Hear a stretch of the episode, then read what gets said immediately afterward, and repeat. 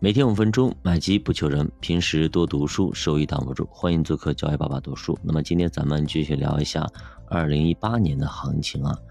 这年的行情，说实话离我们比较近一点，嗯，应该做投资，大部分人都赶上了啊，对吧？那么二零一八年，说实话啊，年初的时候呢，漂亮五零继续带领着行情往上走，非常的漂亮，直接冲破了三千五百点，其实跟咱们这一波差不多啊。正当大家畅想着慢牛的时候呢，一波海外摩擦让行情是瞬间就停止了啊。再加上国内的去杠杆、信用利差扩大，突破了历史极值，市场这个时候就开始担心，开始担心什么？担心股权质押，开担心爆仓等等这些东西。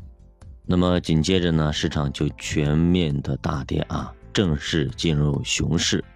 那么从接近三千六百点一路跌到了两千五百点以下，说实话，现在如果真的这么干的话，估计也要朝这个方向走啊。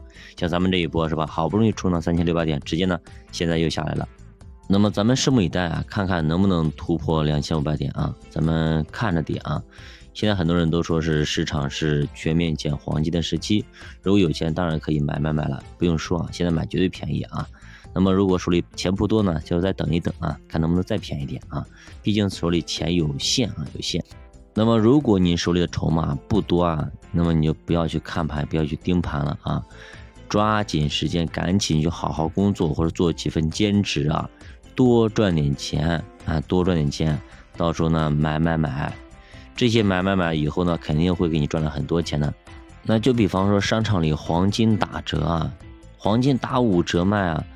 你应该做的是赶紧去好好工作或回家拿钱啊，或者赶紧去赚钱，赚点钱来买黄金，而不是站在柜台旁边看别人买，这个没有任何的意义的。别人买了跟你有什么关系呢？只是个看着个热闹而已啊。旁边这里普及个知识点啊，就是信用利差它走宽的时候啊，变大的时候，通常呢市场表现不会特别的好，大家要小心这种大幅拉升的情况。说明市场出现了信用风险，投资者的风险偏好会降低，那么投资股市的人就会变少，对于行情来说是不好的，因为大家都不投了，你这个股市再好又怎么样？没人玩了，没人接盘了，对吧？但反过来说，信用利差急跌，市场会不会就好呢？也不一定啊，它是一个必要条件，不是充分条件，只能说啊，它对于成长股来说是非常有利的。如果你股市好，信用利差还降低，那么就形成了成长风格占优。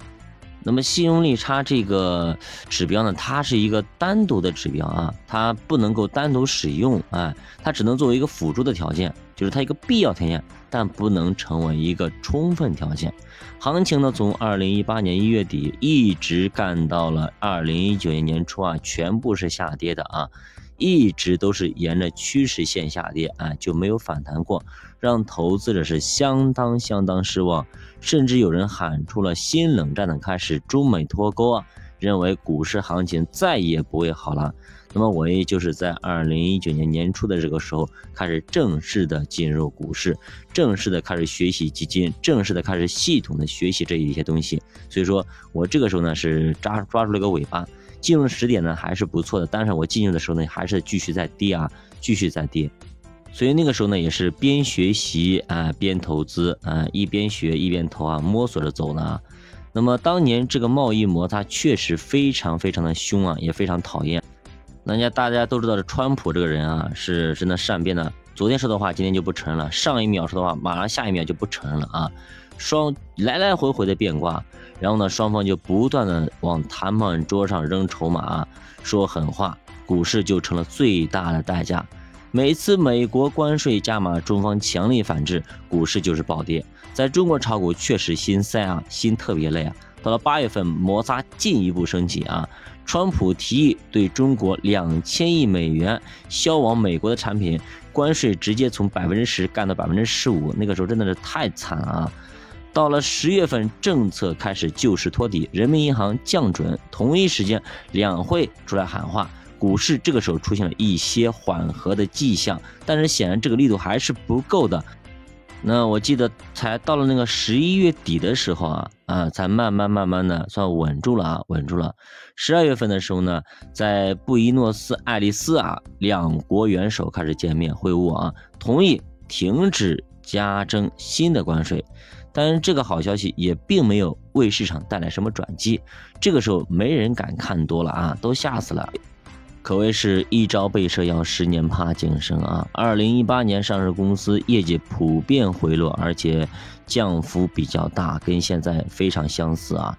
扣除金融和两桶油，从二零一七年的百分之三十三，直接干到了百分之八点七，是负的啊，百分之八点七啊。中小板和创业板盈利增速更是负的多少？百分之三十五和百分之八十二。兄弟们，你看到这个数据，你吓死吧？谁还敢看多呀？当然了，这也有削减商誉的因素啊，在里边啊，整体市场估值从二十多倍降到了十三倍，典型的戴维斯双杀。作者反思这一年普迪的逻辑啊，贸易摩擦肯定是一个很重要的因素，也是一个导火索，但是并非唯一的因素，因为后面几年其实摩擦也一直都在，所以说摩擦不代表股市一定要跌。他说呢，二零一八年其实跟二零零八年的逻辑是非常像的，这就是为什么呢？我们下集来继续接着讲。小白读书陪你一起慢慢变富，我们下节再见。